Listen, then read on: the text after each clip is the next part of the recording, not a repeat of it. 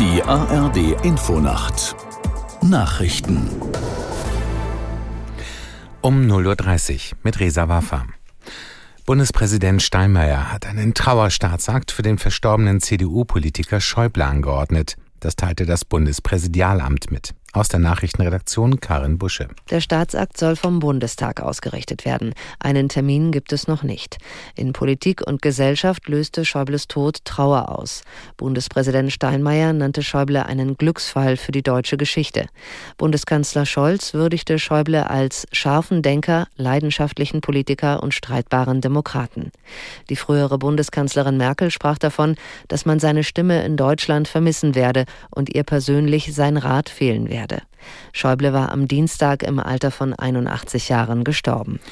In mehreren Hochwassergebieten bleibt die Lage kritisch. Vor allem in der Mitte Deutschlands und im Nordwesten ist die Situation vielerorts angespannt. Die Gemeinde Lilienthal bei Bremen musste evakuiert werden, nachdem ein Deich gerissen ist. In Sachsen-Anhalt wird erstmals seit zehn Jahren ein Wehr geöffnet, um Magdeburg und die umliegenden Orte vor einer Flutwelle der Elbe zu schützen. Auch in Dresden herrscht weiter Hochwasseralarm. Aus dem Gazastreifen werden weitere Angriffe der israelischen Armee gemeldet. Sie betrafen vor allem den Süden des Palästinensergebiets. Aus Tel Aviv Jan-Christoph Kitzler. Zahlreiche Tote soll es in den letzten Stunden in der Nähe eines Krankenhauses in Khan Yunis im südlichen Gazastreifen gegeben haben. Der palästinensische Rote Halbmond sprach von Dutzenden Toten und Verletzten nach einem israelischen Angriff auf ein Wohngebäude. Israels Generalstabschef Halevi hatte zuvor gesagt, der Krieg werde so wörtlich noch viele Monate dauern. Auch im Norden Israels an der Grenze zum Libanon gab es heute wieder Raketenalarm. Mindestens 18 Raketen waren auf einen Ort an der Küste abgefeuert worden. Israel hatte einen Grenzort auf libanesischer Seite angegriffen, der als Hochburg der Terrormiliz Hisbollah gilt. Die New York Times verklagt die Konzerne Microsoft und OpenAI wegen Urheberrechtsverletzungen. Sie wirft ihnen vor, den KI-Chatbot ChatGPT unerlaubt mit Hilfe von Artikeln der Zeitung trainiert zu haben.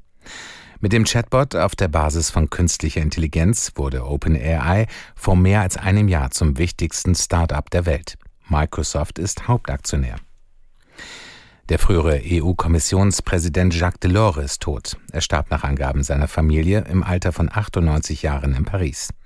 Delors galt als einer der einflussreichsten Europapolitiker Frankreichs. Er war von 1981 bis 84 Wirtschafts- und Finanzminister seines Landes. Ab 1985 übernahm er für zehn Jahre den Vorsitz der Europäischen Kommission.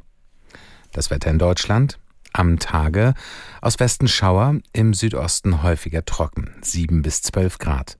Windig und im Nordwesten teils stürmisch. Das waren die Nachrichten.